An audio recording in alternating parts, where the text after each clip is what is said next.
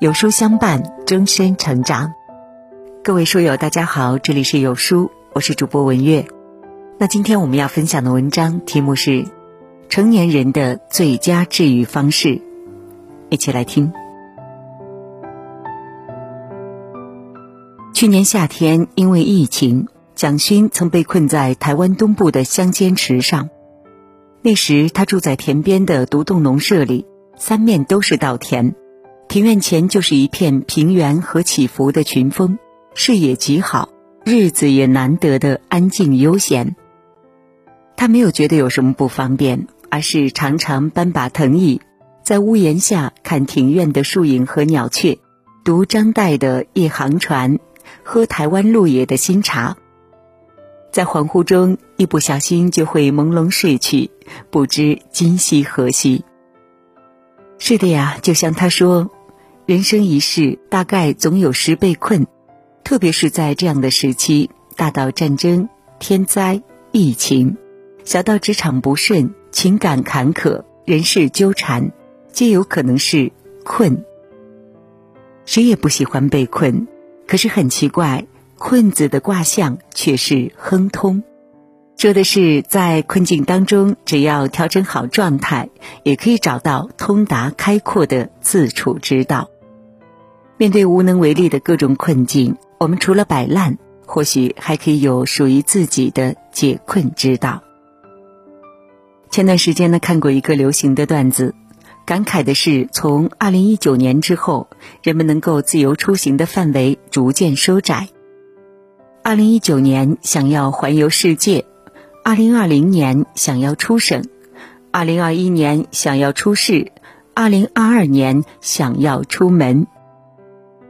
对于这种地理上的困境，我们都感同身受，也在不断思考：当世界越来越小、枯燥重复的生活里面，还能找到美吗？有的人囿于室内，却能透过一扇窗口悄悄打量外面的世界。北京网友图图的窗前正好对着一棵枝繁叶茂的杨树，被迫居家后，这扇窗户成了家人的最爱。有一天呢，他们发现枝头有一只奇怪的鸟，于是便和孩子们很认真的记特征、拍照，查阅北京常见的野鸟图鉴，最后得知它的名字就是灰椋鸟。从此，他们每天都更加留心，在窗前这棵树上发现了更多惊喜：时刻闹不停的麻雀，中午来午休的乌冬，偶尔停歇的灰喜鹊。企图在窗台的花盆中找食的朱颈斑鸠，而对于八十多岁的英国画家大卫霍克尼来说，二零二零年春天时，他被疫情困在法国诺曼底地区，也并不是一件愉快的事。好在他还能出去看见春天，并用 iPad 画出那些平凡又珍贵的风景。他喜欢观察身边的树林，并记录下它们的时间流动感。所以在他的画里，樱桃树是先开花的。三月的时候，他的花园仅有这一棵花树。等到樱桃的叶子慢慢出现，那接下来他就画出了一束梨花，一束苹果花。如果不是生活空间变小了，我们平时不见得对季节的观察有多么的仔细，对一棵树的树叶、花朵、树上的鸟儿有多么的了解。但是在精神的聚焦之下，别人习以为常的风景，自己却更加容易看见。就像有人说的，生命的质量不是在于你活了多久，而是那些令人怦然心动的精彩瞬间。确实，人生的精彩也不在于你的世界有多大，能够去的地方有多远，而是有没有用心体察。感受那些在身边流动的日常风景，但很多时候把我们困住的东西，可能是看不见、摸不着，却又很难挣脱的。就像如今疫情之下，那种低迷情绪的蔓延，像一个派，没有多么极致的痛，但却没完没了。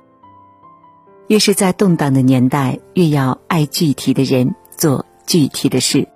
或许只有这样，才可以帮助我们对抗许多困惑不安的时刻。日本电影《小森林》中，主人公世子因为不适应城市生活，加上受到感情的打击，从东京返回到了老家。那是日本东北的乡村，空无一人的老宅被绿森森的山野包围着，特别是夏天来临，到处又湿又闷。可世子克服着内心的苦闷，没有选择潦草度日，而是每天都为自己精心制作一道道美食。特别是他做的一道酸米酒，让人印象深刻。做法其实很简单，只是有些费功夫。只见他把酒曲放进粥里，早晨醒来便得到一锅甜甜的米酒，再加入一些酵母搅拌，半天之后，微小的气泡冒出，代表着可以食用了。可是他却细心地用纱布过滤，最终把干净的酸米酒倒入密封瓶中，冰镇了起来。而后他从田间劳作回来，顶着一身的大汗淋漓，把冰箱里的酸米酒取出来，倒了满满一杯。看着那乳白色的冰凉液体被他咕咚咕咚的一饮而尽，再发出满足的一声嗝，那种日子别提有多畅快、多踏实了。或许这也是许多人在疫情后爱上进厨房的原因。找到生活的实感，才能对抗困境，把我们从一时的坏情绪、低落状态里解救出来。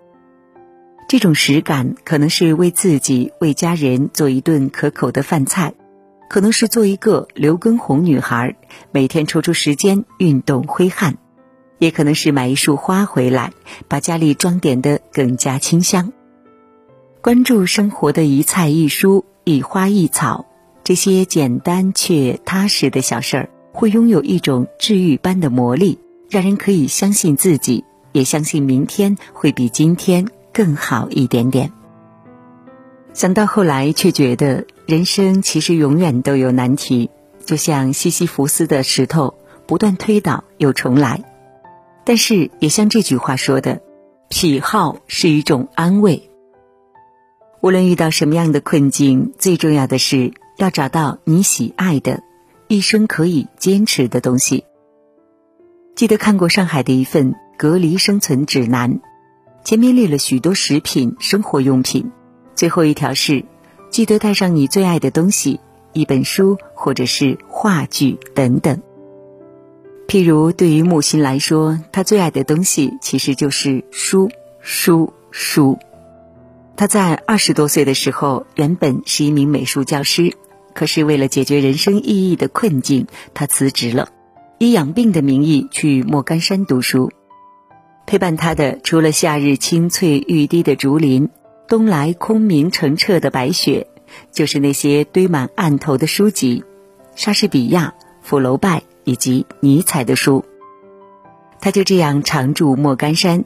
清晨早起读书，夜晚燃烛写作。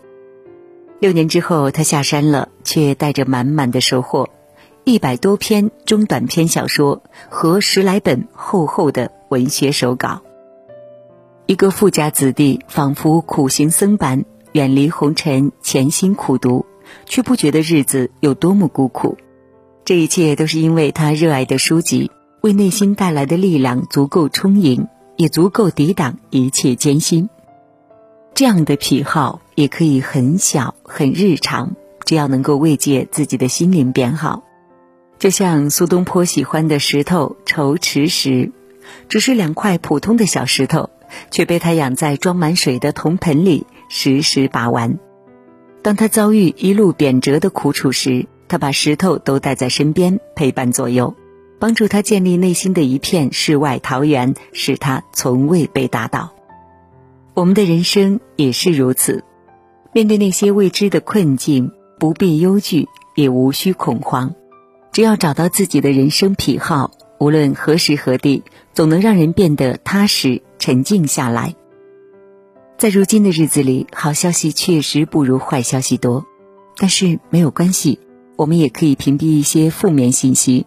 把精力收回自己眼前的空间，具体而踏实的细节，做爱做的事，看爱看的书。其实日子总会一天天过下去的。眼前好像怎么也过不去的困境，也可能在某一天就不攻自破了。就像作家李娟说的：“是的，一切总会过去。人之所以能够感到幸福，不是因为生活的舒适，而是因为生活得有希望。”最后，就让海桑的这首诗陪伴我们看见更多微小而美丽的希望吧。不如让每天发生些小事情，比如男孩打架，蔷薇花开了；比如三岁的女儿跌在地上，自己爬起来。我心中有一百个美好的愿望，都是苦的。我热爱他们，胜过自己短暂的一生。